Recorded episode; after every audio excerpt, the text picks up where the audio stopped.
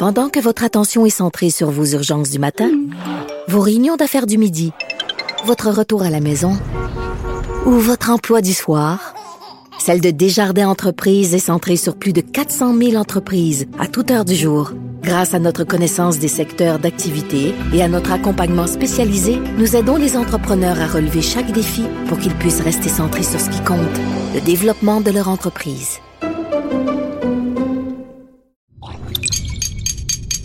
Cube Radio.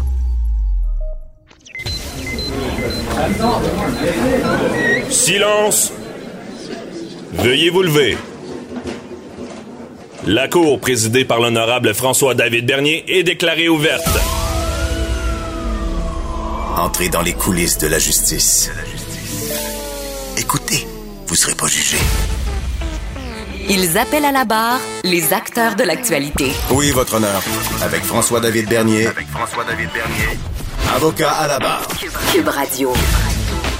Bonjour, bienvenue à l'émission. Donc aujourd'hui, pour vous, euh, ben, je vais vous faire euh, mon suivi de, ma couverture du procès de Gilbert Rozon en début d'émission et euh, la revue de l'actualité judiciaire qui était assez garnie cette semaine.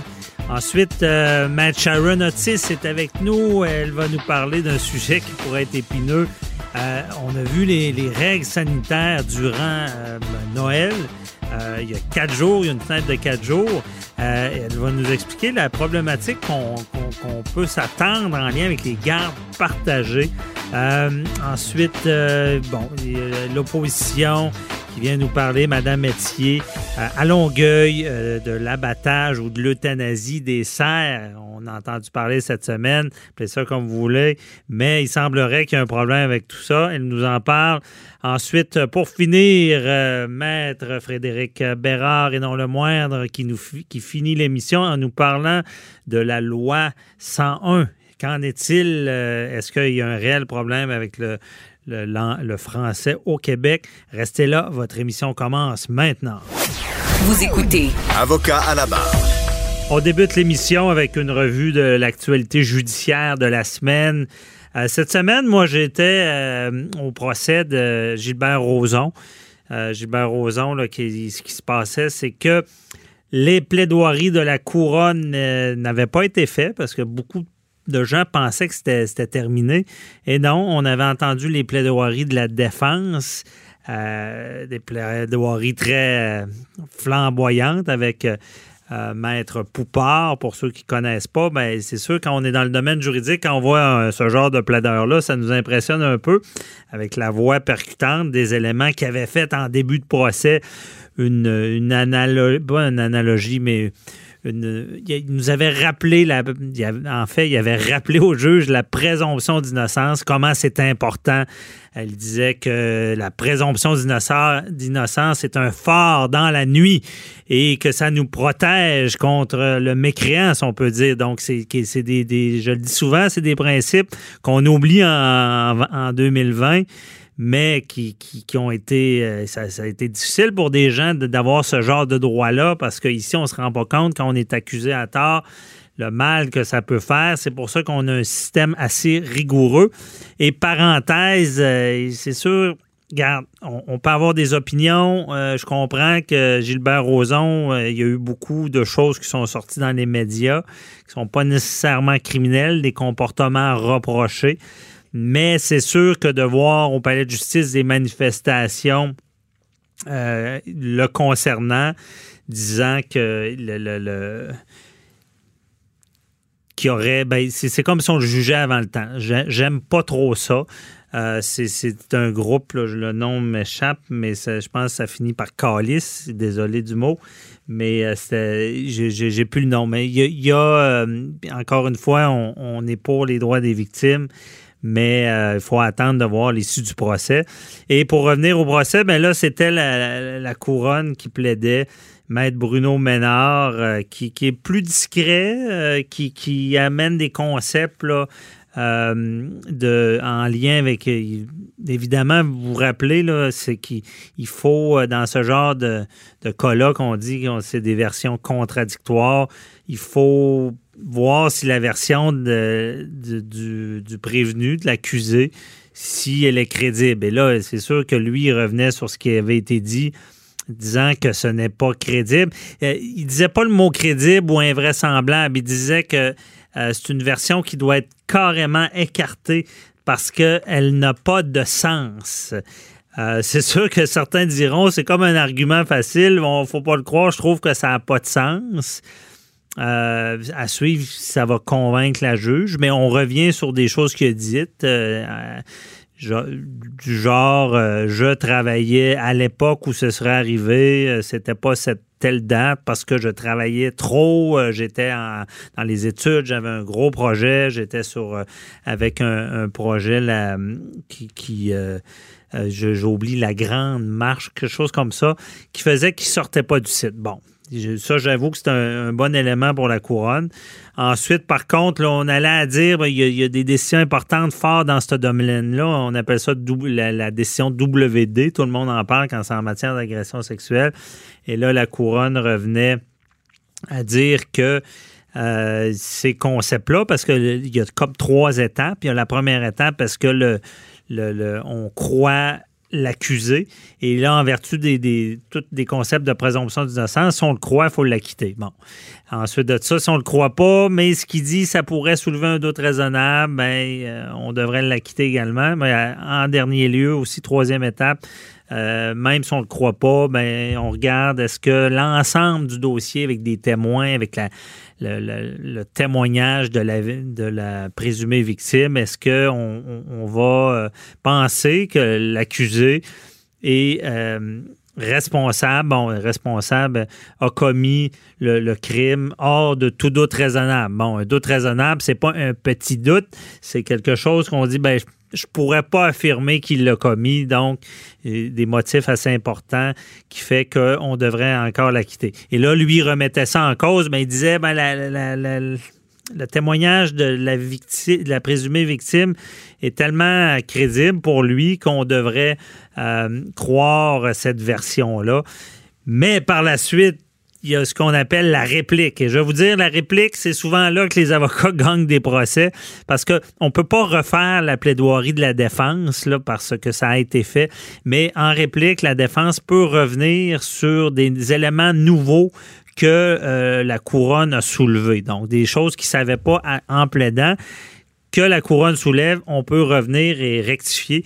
Encore une fois, Maître Poupard est assez euh, compétent là-dessus, est revenu et a rectifié des choses, a rappelé la présomption d'innocence et a dit que la couronne ne pouvait pas se mettre à interpréter d'une manière à dire que la, décision dont je vous parlais, qui a trois éléments clés importants, euh, aurait tant évolué que, que, le principe ne se tenait plus. Il disait ce n'est certainement pas un concours euh, de crédibilité entre la version de la plaignante et de l'accusé parce qu'il y a la présomption d'innocence qui vient encadrer tout ça. C'est pas seulement à dire ben, c'est qui je crois. Il y, a une façon de faire et il a rappelé cette importance-là. Et pour finir, ben, évidemment, la, juge au dossier va prendre ça en délibéré. Ce qui veut dire qu'elle va réfléchir, elle va sûrement avoir un, jugement écrit.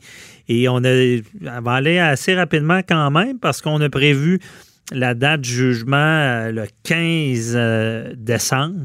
15 décembre, qui est juste avant euh, Éric Salvaire, l'autre dossier qui, qui, est très médiatisé, où est-ce qu'il va avoir une décision, lui, dans son dossier rendu le 18 décembre. Donc, ça bouge de ce côté-là. Avant Noël, on en saura plus sur leur sort. Et je vais vous dire, bon, euh, pour avoir assisté aux deux procès, c'est sûr qu'Éric Salvaille, il a, euh, ça allait bien, il a très bien témoigné. Euh, il, y a, une victime, présumée victime aussi, qui, qui donnait beaucoup, beaucoup de détails. Ça s'est un peu retourné contre elle au fur et à mesure. Mais très habile, la couronne a réussi à introduire ce qu'on appelle la preuve de euh, mauvaise réputation parce que Éric Salvaire avait dit, avait fait pour, pour eux, il y avait une, défense de bonne réputation. Il avait dit Je ne suis pas le genre à agresser. Et là, ça a ouvert une porte. Pour ceux qui ont suivi ça, il y a eu trois euh, déclarations. Dans le fond, c'est de l'audio, comme des témoignages qui ont été déposés parlant des comportements d'Éric Salvaire qui était déplacé. Et euh, ça, ça a fait mal dans ce procès-là. Donc, le 18, on en saura plus. À quel point ça a fait mal? S'il est reconnu coupable, on sait déjà d'après tous les, analystes, qu'il y aura sûrement un appel dans ce dossier-là sur cet élément-là de preuve de mauvaise réputation parce qu'on sait qu'habituellement, euh, il va, du côté du Salva, ils vont essayer de dire ben c'était pas vraiment une preuve de bonne réputation qu'on a fait, c'est plus une phrase de trop euh, à suivre pour ça. Ensuite, euh, je reviens à Gilbert, à Gilbert Rozon le 15, c'est sûr que ce dossier-là, ça semble très solide du côté de la défense ça va être difficile, euh, d'après moi, de, pour euh, la couronne d'avoir euh, convaincu le tribunal hors de tout doute raisonnable. À suivre dans ces dossiers-là. Autre chose bon, de l'actualité, évidemment, qu'il faut parler, c'est tout ce qui est de, Noël. On a annulé le jour de l'an, c'est fini, il n'y en aura pas. On a permis de se réunir, pas plus que 10 personnes incluant les enfants, il faut le savoir, euh, pendant quatre jours, à partir du 24. Et euh, on, va en parler même euh, plus tard dans l'émission avec une avocate maître en droit familial. Ça, peut créer quelques problèmes en lien avec les gardes partagées. mais c'est on, a carrément annulé le jour de l'an. c'est certain qu'on va voir, hein, parce que euh, le, gouvernement disait que c'était un contrat moral. C'est quoi un contrat moral? C'est c'est pas tant. Ça veut pas dire qu'ils vont faire tant de répression dans le sens de, donner l'exemple, de donner des contraventions pendant Noël. Je pense qu'ils iront pas là. Il, va certainement avoir des, récalcitrants. On peut pas se cacher de ça. On espère. ce qu'on demande, c'est la bonne collaboration de la population, mais il y en a toujours. On le sait en droit qui respecteront pas les règles. Mais le contrat moral, c'est ça un peu, c'est dire je vous fais confiance. La conséquence sera peut-être pas des contraventions sur le terrain, mais peut-être une, conséquence plus grave, ce qui veut dire qu'ils seront plus sévères avant Noël, après Noël. C'est comme un peu dire, ben on vous donne une permission parce qu'on ne devrait pas, on vous demande de collaborer, mais si vous n'avez pas respecté, ça sera plus sévère par la suite. C'est ce qu'on peut lire. Et là, j'ai hâte de voir s'il euh, y aura certaines euh, contestations. Mais euh, peut-être certains vont invoquer même le droit à, leur religion qui est brimée parce qu'on quand même, Noël, c'est une fête religieuse. Donc, on, va suivre ça avec attention. Et pour finir, cette semaine, ben, il y avait la, une autre comparution, ben, pas une comparution, une audience pro, pour, les, pour la forme dans le dossier de Carl Giroir et euh, là, on a demandé officiellement à ce qu'il soit évalué, euh, qu'il y ait une expertise euh, psychiatrique. je pensais qu'elle avait déjà été faite, mais elle a, été faite cette semaine. Ce que ça veut dire, ben, c'est que l'expertise va devoir déterminer est-ce qu'il était, au moment de ses gestes, déconnecté avec la réalité? Est-ce que sa maladie mentale euh, a fait qu'il avait plus conscience de ses gestes. Euh, on voit ça des fois dans des psychoses avec la schizophrénie, des gens qui se font dire par des voix de, tuer des gens. Ils sont. Il faut, faut, savoir, c'est pas parce qu'on est fou qu'on est non criminellement responsable, mais c'est le moment où la maladie mentale va faire qu'on est déconnecté avec la réalité. On n'a plus de conscience entre le bien et le mal. C'est ça qui est important. Parce que quelqu'un qui a conscience, euh, malgré qu'il peut faire des gestes qu'on va dire une, personne saine d'esprit ne ferait pas ça, mais c'est pas ça la non-responsabilité criminelle. Et là, il y, a, des experts, qui, un expert qui va vraiment se pencher là-dessus. Et sûrement de l'autre côté, quand on dit un expert, on va dire l'autre expert par la suite de la couronne qui il y aura une expertise aussi. Si les deux experts s'entendent de dire qu'il y avait un problème de maladie mentale, ben euh, peut-être qu'il n'y aura pas de procès, peut-être qu'on va s'entendre pour déterminer qu'il soit confié à, euh, à la commission des troubles mentaux. Sinon, il y aura procès. On sera là pour vous, pour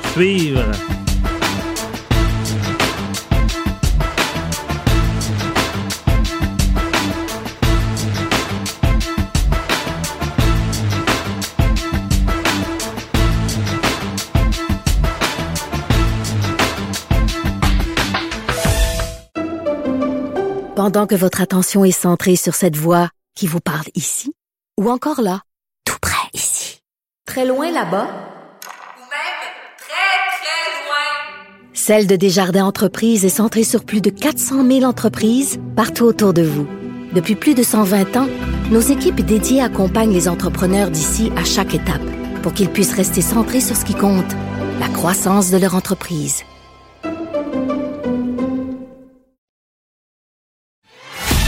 Avocat à la barre. Avec François-David Bernier. Des avocats qui jugent l'actualité tous les matins. Le jour de l'an qui est annulé cette année, on le sait, on a vu euh, le premier ministre Legault l'annoncer. Euh, si on parle de droit familial, par contre, vous savez que les gardes partagées font que souvent, ben, un a les enfants à Noël, l'autre au jour de l'an, et on partage comme ça une année à l'autre. Et là, on se rend compte que ça va causer de nombreux problèmes en droit familial euh, parce que, bon, il y a quatre jours de, de festivités. Peut-être ça peut aider ce quatre jours-là. Et euh, il y a également du nouveau dans la réforme sur le droit de la famille. on en parle avec Matt Sharon Otis qui est avec nous. Bonjour. Oui, bonjour, M. Bernier. Donc, euh, on va y aller euh, sur le premier point, je pense, qui, qui, questionne beaucoup de gens au Québec en ce moment. Euh, qu'est-ce qui va arriver avec les jugements de garde partagés, vu que théoriquement, on ne pourra pas fêter le jour de l'an avec sa famille, donc les grands-parents et tout et tout. Est-ce que ça va causer problème, Maître Otis? J'anticipe euh, beaucoup de demandes de sauvegarde, euh, mais même si ce n'est pas des jugements qui euh, octroient une garde partagée, même si c'est une garde d'autant plus lorsque c'est une garde exclusive et que, par exemple, un parent vit à l'extérieur vraiment loin et que il a un droit d'accès vraiment pendant la période des fêtes pour un enfant. Donc, j'anticipe vraiment beaucoup de, de, de, demandes à cet effet-là là, prochainement parce que, bien évidemment, euh, lorsqu'on est rendu à des jugements, euh, c'est-à-dire que généralement, au préalable, il y a eu tentative à tout le moins de discussion et que ça s'est rendu devant les tribunaux et où euh, ça a terminé par convention, convention homologuée par le tribunal. Donc, je, c'est ce que j'anticipe, moi, à titre de juriste. Bon, mais je comprends, Maître Otis. Euh, on va simuler euh, une, consultation client. Maître Otis, je vous appelle. Euh, Maître Otis, je voudrais savoir, c'est moi qui avais les enfants ce Noël. Là, mon ancienne conjointe dit ben, que c'est elle qui veut parce qu'elle ne pourra pas les avoir au jour de l'an. Qu'est-ce que je fais? Ben, à ce moment-là, ce que je vous dirais, c'est à titre de parent, là, euh, comme j'ai toujours dit, euh, couple un jour, parent toujours. Donc, parlez-vous. On est dans une période de pandémie. On est dans une période d'urgence sanitaire. Euh, donc, parlez-vous au préalable et pour le bénéfice des enfants, toujours dans l'intérêt des enfants, parce que lorsqu'un un enfant là, voit euh, des parents se chicaner et ou échanger. Parce que les enfants sont des éponges, ils sont pas fous là, ils voient mhm. tout ça le, le, processus, les discussions, entendent des fois malheureusement certaines discussions entre les parents ou voit certains échanges courriels dont ils ne devraient pas être au courant. Mais essayez là de de, de, de, ne pas vous rendre devant les tribunaux indûment et de faire en sorte qu'il y ait une guerre. Essayez de négocier, de discuter, de voir aussi de quelle façon ça va procéder parce que vous comprenez que là, à ce qu'on a vu euh, du communiqué de presse, c'est que euh, il y a possibilité d'avoir euh, trois familles, un maximum de dix personnes là. Euh, par, par journée ou par fête. Là. Donc, c'est quatre jours, hein? ben oui, mais il y a aussi l'aspect des familles recomposées. Hein? qu'il faut pas oublier. Donc, deux fratries. donc, il faut s'assurer que, et s'arrimer lorsque c'est un couple recomposé avec des enfants issus de deux unions distinctes, que les, euh, les mesures sanitaires soient respectées de part et d'autre pour ne pas, bien évidemment, là, qu'il y ait d'infections là, euh, au niveau des enfants. Donc, ce n'est mhm. pas juste de s'entendre et d'essayer de négocier parce que vraiment, les tribunaux, je pense, à ce stade-ci, là, cette semaine, j'étais en DPJ et la juge mentionnait, là, on déborde. Donc, si c'est possible, et à défaut d'entendre, si vous avez passé via un médiateur, tenter de communiquer avec un médiateur et ou votre avocat qui va faire la courroie de transmission entre entre vous et euh, la partie adverse pour afin d'éviter peut-être un conflit parce qu'à Mhm. titre d'auxiliaire de justice, on doit conserver quand même un détachement par rapport à notre dossier, une objectivité. Donc, on est plus en mesure peut-être de laisser les sentiments de côté et euh, de convenir de droit d'accès. C'est certain là qu'il y, a, qu'il y aura des parents qui devront faire là, euh, des, des, des, euh, des compromis et mettre de l'eau dans leur vin euh, parce que cette année là, c'est particulier. Et faut pas oublier une chose, ce n'est pas parce que l'autre parent ne veut pas donner accès à l'enfant c'est cette année qu'il le fait sciemment. C'est qu'on est dans- vraiment dans une situation exceptionnelle. Donc, Mhm. je pense qu'il faut avoir une certaine ouverture pour l'intérêt de nos enfants, des enfants. Mais concrètement, là, euh, comme solution, c'est assez facile au final parce qu'on se dit il y a quatre jours, deux jours chaque. C'est un peu ça? Deux jours de, de festivités dans chaque famille. Oui, ça Euh, va bien, mais c'est dans le meilleur des mondes où Ouais. les parents peuvent vivre à proximité et s'entendre. Il y a des familles, c'est- c'est certain que à ce qu'on en comprend, on n'a pas le droit de nécessairement de changer de, de si on peut dire ça, de zone là, de, de, de, de- pas de, j'allais dire du district judiciaire, là, mais moi, je suis habituée à la Mhm. cour, donc, mais à tout le moins, on n'est pas supposé de, de, de, de, de faire de déplacements indus et, ou tout ça. Donc, il y a aussi cette gestion-là qui devrait être euh, prise en, en considération dans la décision des parents. Là. Donc, dans le meilleur des mondes, oui, deux jours chaque, mais est-ce que c'est possible? Euh, est-ce que la distanciation le permet? Sinon, il y a toujours, euh, malheureusement, c'est sûr que ça ne remplace pas la présence d'un enfant, mais il y a tous les moyens euh, technologiques euh, qui peuvent essayer de pallier. C'est certain que, bon, euh, c'est, ça sera pas pareil, mais ça sera pas pareil, mais je pense que pour l'ensemble des gens au Québec, là, euh, donc, euh, et, et- et de façon mondiale, là, bref, là, donc, euh, mhm. essayer des fois par Zoom ou euh, par FaceTime de, de voir, de donner accès à l'autre parent et de transmettre peut-être, d'acheminer les cadeaux via la poste, euh, s'assurer que l'autre parent ait accès, que Mhm. et puisse donner accès aux cadeaux, etc. D'essayer de faire des compromis parce que sinon, vous comprenez que vous laissez un tiers, c'est-à-dire un juge, bien évidemment, les juges ont toutes les compétences euh, pour rendre des décisions, mais vous êtes les maîtres de vos dossiers. Donc, vous êtes mieux de décider par vous-même et de faire des compromis via de vous faire imposer peut-être une décision qui ne sera pas vraiment pas la vôtre et qui ne sera pas à votre avantage et que pour lequel vous allez être malheureux de vivre avec ça. Ben oui. Mais là, un parent qui apprend, là, bon, on a encore du, temps, heureusement, parce que on n'est pas à la veille de Noël. Euh, mais euh, puis j'imagine que votre conseil serait de, de- commencer déjà à organiser euh, ce Noël, là, dans le fond, bon, à organiser les journées que vous pourrez avoir vos, vos enfants pour fêter Noël.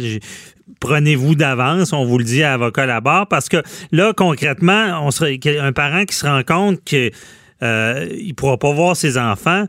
euh, les avocats peuvent pas s'entendre, le médiateur n'est pas là, mais on- la personne sait catégoriquement qu'il pourra pas les voir. Ça prend nécessairement un juge. Là. Puis c'est quoi les étapes quand, quand on a Ben, besoin d'un juge? À ce moment-là, ce sera une, pas simplement une ordonnance de sauvegarde, c'est-à-dire une mesure d'urgence. Ça prend combien de temps, ça? Ben, ça peut se faire très rapidement, OK? C'est quoi, très... c'est quoi très rapidement pour, euh, pour un avocat? une question de journée, c'est-à-dire deux, dans la, bien évidemment, selon le délai pour lequel on rencontre le client et le délai où est-ce qu'on notifie ou signifie à la partie adverse là, notre intention de présenter une ordonnance de sauvegarde et, de, et aussi selon la disponibilité des tribunaux, puisque vous comprenez là que j'a- j'anticipe euh, un débordement du rôle. Euh, et donc, euh, ça, on, je pense que les juges devront se prononcer euh, sur les mesures d'urgence réelles versus peut-être des fois pour une personne euh, une urgence et versus un désir, ce n'est pas la même chose pour la cour. Donc, euh, il y aura, je pense, là, un, Ah, mais c'est intéressant, Maître Otis. Euh, Est-ce que les tribunaux vont considérer que pas voir ses enfants dans ce- cette fenêtre de quatre jours-là, vu les mesures sanitaires, est-ce que est-ce que c'est une urgence ou on va dire ben euh, c'est pas si grave parce que vous pourrez fêter quand même en famille, euh, en bulle famille, on va l'appeler comme ça, au jour de l'an. Ça va dépendre. Est-ce que est-ce que c'est une urgence de, de pouvoir voir les grands-parents à Noël? Ben regardez, c'est sûr qu'il y a toujours le droit reconnu aux grands-parents, bien évidemment, là, mais somme toute, là, pour répondre à votre question générale, là, ça dépend des cas. Si, par exemple, je vous donne un exemple, monsieur n'a pas accès à ses enfants et euh, à l'année, vit à l'extérieur, euh, a déjà anticipé là, euh, les droits d'accès pour Noël, pour pardon, pour le jour de l'an, euh, et que là, L'ordonnance de sauvegarde a pour but de sauvegarder les droits des parties pour lesquels un jugement final ne pourrait remédier. Donc, euh, le jugement final ne, ne pourra pas faire en sorte que vous ayez droit à- ou accès à votre enfant, ne pourra pas remédier à cette perte-là de droit d'accès ou- et ou de contact. Mais somme toute, faut pas banaliser. Euh, il faut mettre en contexte ces droits-là. Est-ce que ça va faut, les tribunaux se prononcent toujours dans l'intérêt de l'enfant. Alors, le dé, il y a une distinction entre l'intérêt de l'enfant, selon l'article 33, et ses besoins de base, santé, sécurité, etc., versus le désir d'un parent qui veut avoir accès à ses enfants.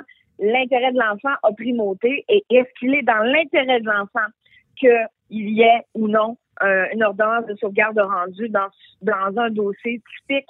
Je ne peux pas me prononcer. Ah, c'est euh, certain. dire, On vous demande pas ça, maître Otis, mais À large, mais euh, ce ce sera du cas par cas. Oui, c'est ça. Donc, c'est une bonne question. Est-ce que le tribunal va considérer que de que l'enfant n'ait pas accès à une famille un peu plus élargie dans les droits d'accès et une urgence où ils vont avoir un peu la mentalité de dire ben c'est plate mais c'est pas si dommageable. L'an prochain ça sera mieux euh, mais je comprends qu'il déjà on annonce beaucoup de, de solitude, euh, que ce soit les, les, les- aînés, que ce soit euh, les gens qui peuvent pas se voir comme à l'habitude. Mais c'est sûr. En tout cas, on, on peut seulement dire une chose, Maître Otis. Je pense qu'on va le dire de, à deux là, de concert. Entendez-vous.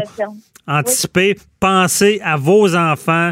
Ils ont le droit de voir les deux familles. C'est dans leur intérêt. Merci beaucoup, euh, Matt Sharon Otis, euh, de nous avoir éclairé dans ce sujet épineux. Et on n'a pas eu le temps de parler de la réforme euh, du droit Euh, familial. On va se garder ça pour une autre fois. C'était très intéressant. Bonne journée. Plaisir. Bye bye. Bonne à vous. Au revoir.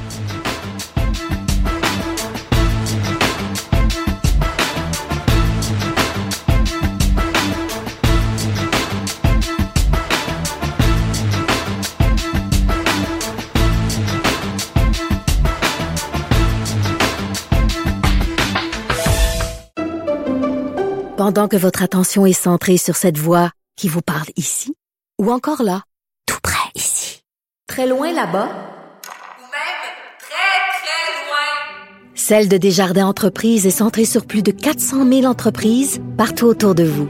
Depuis plus de 120 ans, nos équipes dédiées accompagnent les entrepreneurs d'ici à chaque étape pour qu'ils puissent rester centrés sur ce qui compte, la croissance de leur entreprise.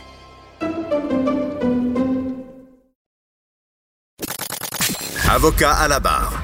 Avec François-David Bernier. Avec François-David Bernier. On voit ce qui se passe cette semaine euh, avec euh, à Longueuil. euh, les amoureux des animaux, c'est sûr, sont choqués. On, on entend parler des cerfs dans un parc où est-ce qu'on on devrait ab- abattre la moitié. Ben, abattre. Le- mot est peut-être. on, on devrait dire euthanasier euh, la moitié des cerfs. Et ça fait réagir. Il y a, il y a un débat. Euh, je ne sais pas ce qui va arriver avec ce dossier-là. Est-ce qu'il va y avoir des injonctions? Est-ce qu'on va réussir à empêcher ça? C'est sûr que c'est un peu. Ça, nous choque un peu de voir ça. Pourquoi on est, on, est là à devoir abattre ces cerfs-là? Ben, il y a un débat. Il y en a qui disent ben c'est les animaux, mais non, les animaux peuvent être dangereux pour les humains. Donc, euh, c'est tout ce débat-là qui est en cours. Est-ce qu'il y a des solutions?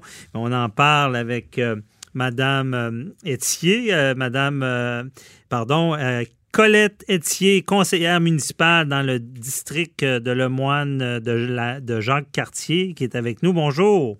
Bonjour, euh, Maître Bernier. Ben, Merci. merci de me rece- ben, en fait, merci de me donner l'opportunité de vous euh, parler. Ben oui, mais merci d'être là parce que c'est un, c'est un bon débat. Il faut, faut, faut le faire. Et là, ce que je comprends, vous, euh, vous êtes dans l'opposition et vous êtes contre c'est qu'on euthanasie ces serres-là. Là.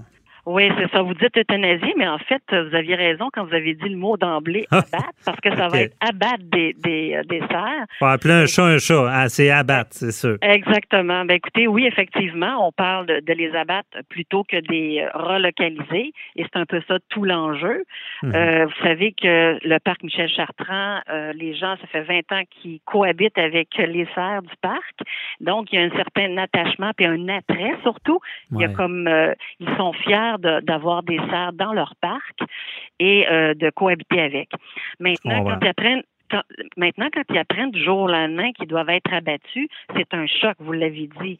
Mhm. Alors, euh, nous, on l'a su euh, il y a à peine une semaine, mais ça se parle depuis deux ans à l'exécutif et le- la commission. euh, euh, C'est pas nouveau. C'est pas Non, nouveau.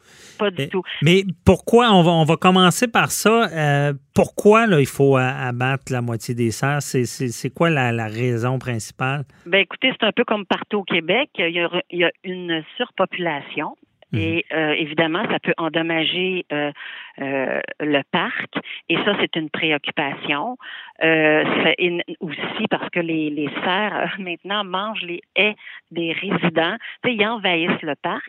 Et donc, il faut s'assurer euh, de limiter les dégâts. Parce qu'il y a un, ré- on, on entend parler aussi de sur la route. Est-ce qu'il y a un danger réel pour de la, la- la vie de, de personnes sur la route ou euh, Oui, tout à fait. Ils traversent, euh, ils traversent euh, des boulevards. Oui, effectivement, il y a eu des accidents, ça a été répertorié. OK. Mais vous savez, c'est pas là que c'est pas juste ça le problème. Là, en fait, c'est la surpopulation, puis comment, à long terme, on va s'en occuper. À court terme, là, ce qu'on parle aujourd'hui, c'est d'abattre rapidement 15 serres. On l'a su à dernière minute, les citoyens sont choqués. Nous, comme élus, comme opposition, on l'a su aussi à dernière minute, euh, la- le choix, la décision qui avait été euh, prise. Et là, on, on se retrouve avec des propositions d'organismes, d'experts très intéressantes, mais là, on n'a pas le temps et l'opportunité euh, à ces organismes-là de présenter ça, euh, ou en tout cas, du moins, Mhm. de les entendre. Alors là, ils essaient de se faire entendre de différentes façons, des manifestations. Il y a un document très étoffé qu'on que j'ai envoyé aux élus et qu'on a déposé comme, euh, comme opposition mardi au Conseil de ville, et pour sensibiliser, en fait, les décideurs. Mhm. Mais vous comprenez, on a peu de temps pour réagir, et c'est ça, euh, le bas blesse. Ça, c'est un problème. Et euh, Ben oui. on parle de décideurs. Là, ce que je comprends du dossier, c'est que ça se renvoie la balle. Parce que d'impliquer, il y a le ministère des Forêts et de la Faune, il y a la ville de Longueuil, évidemment. Je pense qu'il y a un organisme aussi euh, de sauvetage, euh, sauvetage Oui. animal euh, rescue qui est là. Et je pense qu'entre la ville et le ministère, on, on se renvoie la balle sur la. C'est qui qui a la responsabilité de ça? Mais là, euh, justement, au départ, euh, on nous a dit la ville, écoutez les, les entrevues cette semaine de la mairesse, c'est une responsabilité de la, du ministère de la Faune. Mhm. Et là, euh, bon, il s'est, passé beaucoup d'événements et d'actions depuis mardi, parce que vous savez que là, ça a passé pour- au, au conseil de ville de mardi pour qu'il y ait 15 serres qui soient battues. Donc euh, là, évidemment, la population, les, les, les citoyens réagissent, les organismes réagissent, ils tentent de faire valoir leurs points. Ils ont contacté le ministère de la Faune qui, eux, leur a dit, écoutez, c'est un beau projet que vous offrez, une belle, arti- une belle art- voyons, Mhm. alternative que vous offrez euh, à la ville, parce que le coût de l'abattage, c'est 65 000 et eux l'offrent gratuitement avec une expertise en plus d'experts, avec des vétérinaires. Alors, il y a tout un plan très intéressant qui a Mhm. été présenté au ministère et qui dit, écoutez, c'est, on, nous, on approuve ça. Et là, eux se retournent de bord et on, là, ils se retournent vers la ville. La ville écrit une lettre hier qui, lui- qui leur dit, ben, écoutez, c'est la responsabilité du ministère. Mhm. Alors, voyez un petit peu le- la situation pour eux présentement. C'est un peu difficile d'essayer de se retrouver. Comment faire? Comment faire simple quand on peut faire Ben oui, mais tout le monde dit ben c'est pas de ma faute, c'est celle de l'autre. Euh, ministère, ville, euh, je comprends. Puis, mais pourquoi? Parce que j'avais entendu même euh, le, zoo, le Miller Zoo, je crois qu'il y a un zoo comme pas comme les autres, qui, s'était même offert de prendre les, serres. Il semble y avoir, ben, comme vous le dites, des solutions. C'est, tout à fait. Sais-tu que c'est moins compliqué les abattre que les déplacer? Pourquoi on, s'enfarge? J'ose pas répondre à cette question-là. Mais écoutez, évidemment qu'on se la pose. Quand vous avez quelqu'un qui vous arrive un organisme qui vous prépare un document avec des experts à dernière minute pour sensibiliser la ville. Dire, mhm. écoutez, il y a des options, il y a d'autres options innovatrices, clés en main, vétérinaires, euh, offre de faire la capture des serres, offre de faire le transport des serres gratuitement et dit, écoutez, on va répondre aux préoccupations et aux exigences du ministère de la Faune. Ce qui a été, en fait, amené pour prendre une décision comme conseil, comme conseiller, c'est que à la 4DD, à la commission, écoutez, ils ont offert quatre scénarios. C'est celui de l'abattage qui a été retenu mhm. en fonction des, des, euh, je dirais, il y avait des exigences de la part du ministère en disant, mais écoutez, si on déplace des serres, il peut arriver ici ça, plusieurs euh, préoccupations. Alors, l'organisme sauvetage Animal Rescue propose des solutions à ces préoccupations-là. Moi, je ne rentrais pas dans le détail, je suis pas une experte. Mais mhm. tout ce que je peux dire, c'est ce qui a été dit est très intéressant. Alors, me paraîtrait, euh, je dirais, euh, une solution. Euh, ben oui, alternative. Mais, mais là, on a balayé ça de la main. Puis je tiens à rappeler à nos auditeurs, on n'est pas dans un débat entre la sécurité des humains et euh, la vie des animaux. On n'est pas là. là. On est, on est dans le fond, ce que vous dites, c'est vraiment c'est qu'il y a, d'autres solutions, c'est faisable, mais là, la, ville balaye ça de la, du revers de la main. Là. C'est, parce que c'est accepté l'abattage là, en ce moment. Exact, exact. C'est pour ça que les gens réagissent tant essayent de sensibiliser tant bien que mal. Là, selon moi, la mairesse a manqué une opportunité d'ouvrir la porte à cet organisme-là puis des inviter. Ben oui. Mais comme endroit, puis je dis pas, je, ne pas de roche à personne, mais j'espère que c'est pas une question d'orgueil de revenir sur des décisions parce que ça, c'est un des, des, des mâles du monde, cet orgueil-là qui fait qu'il faut, faut être pragmatique, il faut être logique. Il faut, si on s'est trompé, il faut revenir, trouver des solutions concrètes. Mais ça, ça m'amène à un point qui est plus dans mes cordes. Est-ce que y a, est-ce qu'on parle d'injonction avec ça? Est-ce qu'on parle de, de, de, demander à un juge de, stopper l'abattage pour justement euh, pouvoir avoir le temps de regarder les, les autres solutions? Quand on regarde s'écrit, ce qui se dit sur, euh, entre les organismes, les, les, citoyens, ceux qui se sont mobilisés, parce que je le dis, il y a des, ça a été une grande mobilisation. Les gens se sont, se sont vraiment là tendu la main pour vrai, sensibiliser la ville, sensibiliser la faune, sensibiliser la population. C'est, c'est quand même assez extraordinaire. Mais là, euh, d'aller avec une injonction, ça, ça a été dit. Est-ce qu'ils vont, ça va être fait? Je le sais pas. Mais tout ce que je peux dire, c'est que je l'ai entendu qui, parce qu'à l'opposition, vous ne pouvez pas fonctionner avec les tribunaux. Ça a été voté, accepté. Vous ne pouvez pas aller par la bande, aller bloquer ça, puis mandater un avocat. C'est ça, ça, pourrait être le droit de, un droit de veto de la mairesse. OK. Bah, c'est ça. Nous, nous, comme opposition, on a voté contre. Mm-hmm. On a fait connaître les, les, les solutions euh, très intéressantes de l'organisme. Et euh, je dirais, avec euh, il y a des experts qui se sont prononcés. Puis je vous dis, je, je le redis, le ministère quand ils ont parlé avec Sauvetage Animal Rescue, ils ont dit c'est une excellente, c'est un excellent plan de, de, de relocalisation. Alors là, moi, je, je comprends pas. Tout simplement, je ne comprends pas. Ben, moi non plus. Euh, je ne sais pas c'est quoi les prochaines étapes. Je ne sais pas si. Euh, parce que la seule chose que je vois en ce moment, si le ministère ne bouge pas, la ville reste sur sa décision. La seule chose pour sauver les animaux, c'est que euh, Sauvetage Animal Rescue prenne une injonction. On pourrait lui faire ça. Moi, on pourrait leur faire ça, cette injonction-là. Parce que je pense que vu, vu la, il serait tellement heureux. oui, c'est ça. Ben, vu, la c'est sûr qu'un juge se dirait, ben c'est, je veux, je veux pas donner un cours, mais la, la- dans, dans une injonction, un, t'as l'urgence, et là, il y a l'urgence parce que euh, il risque des abattre. Euh, t'as le dommage irréparable. Ben, dans ce cas-là, tu peux pas ressusciter un cerf, donc euh, effectivement, un dommage irréparable. Et la balance des inconvénients qu'on va traiter, à savoir, bon, mais qui, qui a le plus de dommages, si au moins, du moins, on retarde ça. C'est sûr que de, de l'autre côté, ils vont plaider, ils vont dire, ben, il y a des vies peut-être humaines en jeu. Plus on attend, plus il y a un risque d'accident. Je ne sais pas. Mais écoutez, Mais- non, c'était pas basé sur les accidents. C'était basé sur les faits qu'il y a des serres en trop et qu'il faut les qu'il faut euh, faut faire quelque chose. Mais là, on est on est là, il n'y a pas mort d'homme là. Mhm. C'est- écoutez, on pourrait à- à- reporter le temps minimalement, comme j'ai dit au conseil, minimalement de laisser ces gens-là pouvoir s'exprimer tous ensemble. Bon. Alors là, on parle d'un côté à la fonde, on parle de l'autre côté à la ville, mais la ville n'a pas en fait parlé, mais envoyé une lettre. Est-ce qu'on pourrait asseoir ce monde-là tous ensemble, laisser la chance de discuter tout le monde ensemble? OK. Puis, de cette solution-là? Ben non, mais c'est ça qui est dommageable. Puis là, ce ce que je comprends, c'est que c'est le. C'est mes, mes recherchistes me disent que c'est lundi, là, le. le oui, le, abat- oui, le deadline, abattage. c'est lundi. Tout à Oh, fait. OK, ça Oui. laisse pas grand temps. En tout cas, C'est pour ça qu'on a besoin de vous.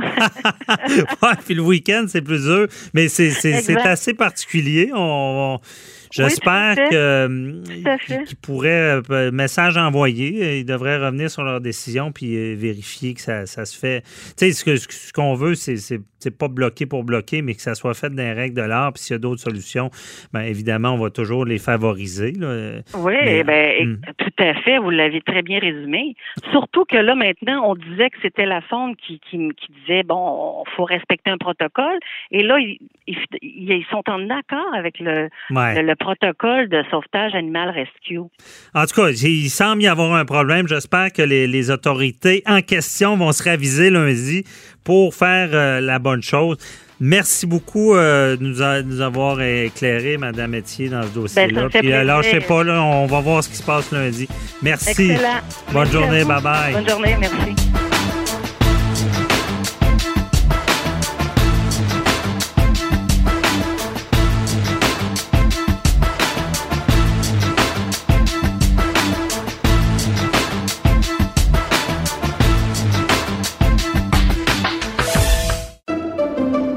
Pendant que votre attention est centrée sur cette voix qui vous parle ici, ou encore là, tout près ici, très loin là-bas, Ou même très, très loin. Celle de Desjardins Entreprises est centrée sur plus de 400 000 entreprises partout autour de vous. Depuis plus de 120 ans, nos équipes dédiées accompagnent les entrepreneurs d'ici à chaque étape pour qu'ils puissent rester centrés sur ce qui compte, la croissance de leur entreprise.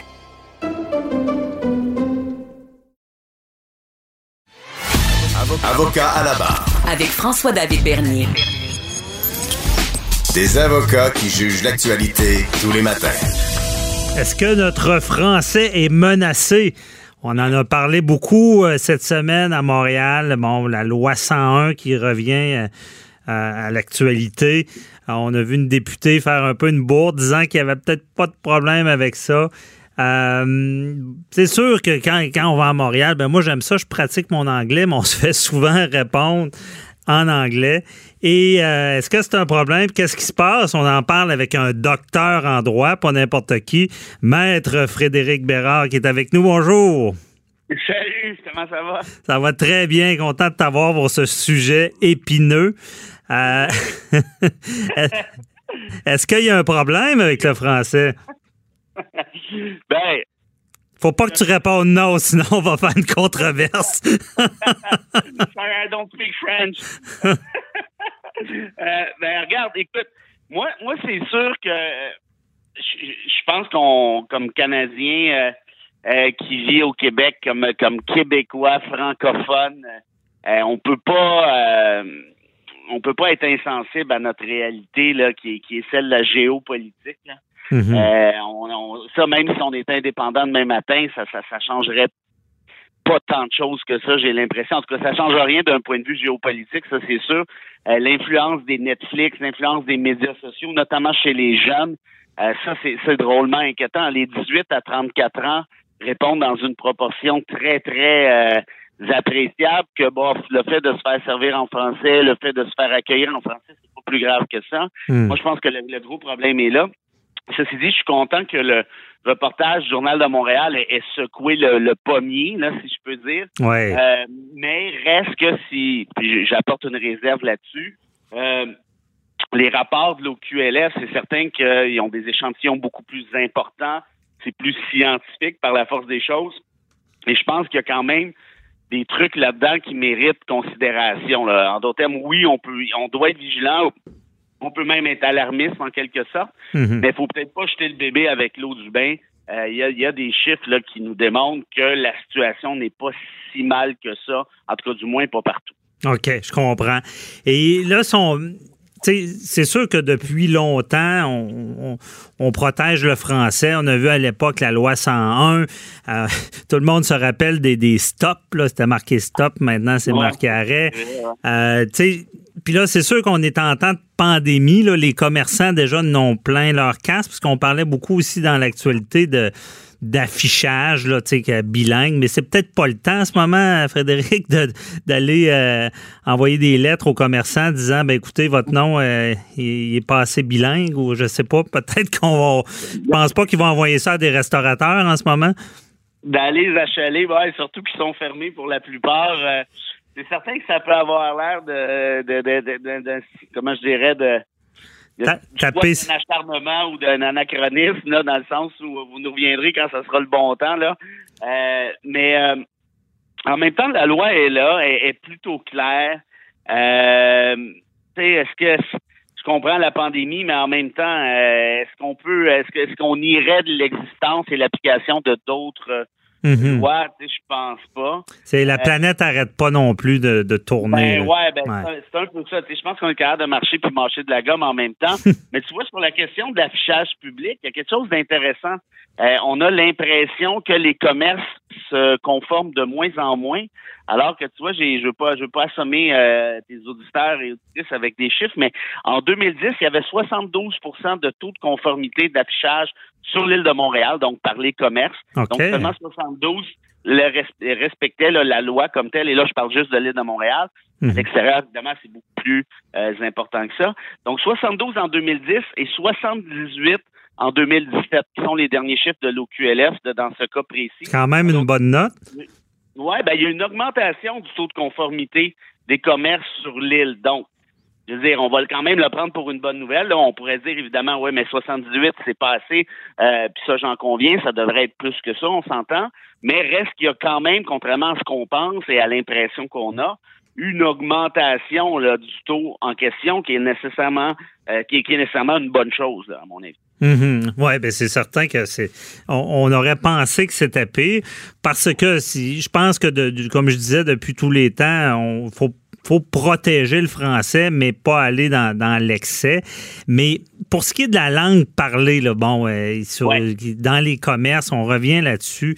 Euh, là, je, je veux, je veux pas te mettre dans l'eau chaude non plus, mais je, je parle, je parle aux constitutionnalistes. Là. Euh, je, vais- je vais dire que certaines personnes disent que euh, l'immigration peut être un problème dans le sens que, euh, si, si je me trompe pas, il y a, il y a, une- il y a de l'immigration qui est contrôlée par le Québec. Donc, quelqu'un qui, qui immigre par le Québec va avoir une certaine obligation de parler, de, de- d'apprendre la langue française. Mais quelqu'un qui immigre par le Canada anglais n'aurait pas cette obligation-là. Ils viennent s'installer au Québec et là, c'est, c'est peut-être là qu'on l'échapperait sur, sur demander aux gens d'apprendre la langue locale. Est-ce que c'est, vrai, ça? Ben, il y, a- il y a plusieurs euh, volets à ta question. Là. Dans, dans un premier temps, puis il y a des questions très pertinentes par ailleurs, parce que moi, ça, je pense que c'est un des volets de l'enjeu qu'on ignore. Euh, dans les dans les sondages qu'on fait, euh, souvent ceux qui concluent que le français est en recul à Montréal, ben c'est parce qu'ils vont chercher une donnée qui est à mon sens problématique, c'est-à-dire quelle est votre langue maternelle et quelle est la langue parlée à la maison. Mhm. Or, c'est évident que si tu augmentes ton immigration, ben les chances d'avoir une langue maternelle qui soit le français est de plus en plus faible. À plus forte raison, la langue parlée à la maison. Mais là, ça dépend de ce que vous voulez. Moi, personnellement, que la personne parle arabe à la maison, Ben oui. qu'elle parle créole, moi, je m'en fous. Vraiment. Ça. Mais à vrai dire, ça m'intéresse pas du tout. Mais est-ce que tu es capable de parler français sur les lieux de travail? Est-ce que tu es capable de parler français euh, à l'école et ainsi de suite. Et là, tu vois, justement, par, par rapport à ces chiffres-là, la langue maternelle, qui est le français chez les Québécois, est à peu près, c'est à peu près la même chose. 2011, c'est 78% 2016, c'est 77% La langue parlée à la maison, 2011, 80% 2016, 79% Donc, on voit qu'on est à peu près la même chose. On est pratiquement dans la marge d'erreur. Et là, je vais reprendre le dernier volet de ta question, Mhm. qui, lui, est franchement pertinent il faut pas oublier que les enfants d'immigrants doivent aller à l'école en français. C'est une des prescriptions, tu le sais, de la loi 101. C'est venu changer complètement le, paysage linguistique au Québec et OK. pour le mieux. Tu vois, au début des années 70, donc avant la loi 101, il y avait 14% des allophones qui allaient à l'école en français. Là, on est rendu à quelque chose comme 84% si ma mémoire est bonne. Euh, et sur la question donc que tu soulevais en rapport à ça, c'est que effectivement, si l'immigrant débarque ici au Québec tout de suite, ses enfants doivent aller à l'école en français, ça, ça fait pas de doute. OK. Si par contre, ils vont, pareil, je sais pas moi, ils déménagent, euh, disons, ils partent de peu importe où, ça n'a pas d'importance, de l'Allemagne, ils vont vivre euh, en Ontario et les enfants en question vont à l'école en Ontario. Là, en transférant éventuellement au Québec, effectivement, s'ils ont déjà étudié en anglais dans une autre province canadienne, ils peuvent se prévaloir de ce droit-là. Moi, OK. J'avais fait des études là-dessus, par contre, et, et je te dirais que c'est très, très minimaliste. On parle entre 80 et 100 étudiants, donc 100 élèves par année, qui se prévalent de cette clause-là, qui est ce qu'on appelle la clause Canada, là, Mhm. qui est prévue à l'article 23 de la Charte canadienne. Euh, c'est bon, on pourrait on pourrait critiquer ça, on peut évidemment être en désaccord, euh, mais reste que c'est pas ça qui a un impact majeur là, au Québec. Là. Si on parle de 80, 100 étudiants par année, on s'entend que c'est pas là que ça se joue du tout. Où ça se joue, par contre, c'est que quand tu débarques au Québec, tu t'en vas à l'école en français, puis ça chialait au début, mais on a créé des enfants de la loi 101. Là, on Mhm. est rendu à quoi? Une génération, Ouais. presque deux générations. Et on les voit, les, imp- les impacts. Tu te promènes un peu partout. Euh, tu sais, moi, j'enseigne à l'Université de Montréal, à la fac de droit, des, des, des, enfants d'immigrants. Là, Il y en a plein. Là, il doit y avoir, je sais pas, 10, 15, 20% facilement à l'œil comme ça. Mhm. Or, ceux-ci s'adressent à moi et à leurs collègues dans un français impeccable. Ouais. Je connais des étudiants là qui sont, écoute, je te donne un exemple, là, une fille que je connais qui est partie de la Moldavie, là, ça parle pas français que diable en Moldavie, là, ça parle roumain et russe. Elle est partie de là à 9 ans. Sa mère était neuro, neurologue là-bas. Elle est débarquée ici. Elle n'est pas capable de se trouver de job de neurologue, merci au Collège des médecins. Donc, elle Ah. devient auxi- infirmière auxiliaire. Et sa fille qui parle pas un mot de français en débarquant ici à 9 ans, ben à l'âge de 14, 15, 16 ans, c'est elle qui est devenue tutrice pour aider des enfants d'immigrants Ah, wow. et autres Québécois à apprendre le français. Wow, ça, ça c'est- un bon euh, c'est un bon exemple. Mais ça veut dire que Frédéric, le, le, le problème vient pas de là. Il nous reste environ deux minutes, mais je voudrais t'entendre. Est-ce que parce que souvent on dit dans les commerces, comme j'ai dit, moi je Ouais. À Montréal, je me fais répondre en anglais, puis souvent, je vais avoir tendance à dire, bon, bonne opportunité de pratiquer mon anglais. Mais je suis pas sûr que c'est la bonne chose à faire, mais est-ce que ça peut venir de la paresse aussi, de dire, bah, est-ce que est-ce qu'on a le devoir d'exiger d'être répondu dans- en français? Ben, tu vois, il y a- il y a le dernier chiffre pour aujourd'hui. C'est 96 des, des, des commerces qui te servent en français. C'est certain que si tu fais une étude sur le campus McGill ou dans le West Island, ben c'est Ouais. évidemment évident que hein, on s'entend bien là, les chances augmentent. Moi, à titre personnel, quand je me fais et, et puis l'autre affaire qui change la donne un peu, c'est on se fait servir, en- euh, on se fait accueillir avec le bonjour hi. Ça, c'est nouveau, ça. Ça fait peut-être 5-7 ans qu'on a ça. OK. Euh, la question, moi, le bonjour, il m'achale pas tant que ça, mais est-ce que tu es capable de me servir en français par la suite? Mhm. Et si tu n'es pas capable de me servir en français par la suite, ben, je vais pas être trop bête, là, j'essaie d'être gentil de manière, de manière naturelle, mais je vais demander à quelqu'un d'autre de me servir en français. Puis s'il y a personne, ben, je fous le camp, puis là, tu viens de perdre, je sais pas moi, 25, 50 ou 200 piastres. Ouais. Puis je pense, je pense qu'il y a une question de culture aussi qui doit se développer. Euh, ça veut pas dire d'être bête, mais ça veut dire, écoute, c'est, on est une nation francophone minoritaire dans un océan anglo. Euh, tu sais, moi, je suis bilingue, là, pas si je viens de région, je me débrouille en anglais. Donc, souvent, j'ai même, j'avais pas le réflexe de me faire servir en français parce que ça me plaisait un peu comme toi de, de pratiquer mon anglais. Mais je pense qu'on a quand même ce devoir-là de, de, de, faire savoir clair et net, ben ici, il faut parler français. Puis je pense que je termine là-dessus. Ces, ces, ces, ces personnes-là dans les boutiques, ce sont des jeunes, de, tu remarqueras, là, de 18, 22 ans. Souvent, c'est des étudiants à McGill ou à Concordia euh, qui viennent de débarquer ici, qui n'ont pas encore eu la chance d'apprendre le français. Moi, j'essaie d'être quand même assez relax. Ouais, c'est ça. Là, parce que je veux les intégrer, je veux qu'ils l'apprennent, mais en même temps, je veux qu'ils comprennent que justement, ils doivent l'apprendre. Ça fait partie un peu du contrat social au Québec. Ben, c'est bien dit, puis je suis de ceux aussi qui disent que faut pas devenir paranoïaque, mais quand même, il faut protéger notre français. Si, on laisse aller, je suis pas sûr que ça va donner des bons résultats. Merci beaucoup, Frédéric Bérard, euh, toujours euh, On se reparle euh, la semaine prochaine pour un autre sujet épineux. Bye bye. Grand plaisir, maître Bernier. Bon week-end.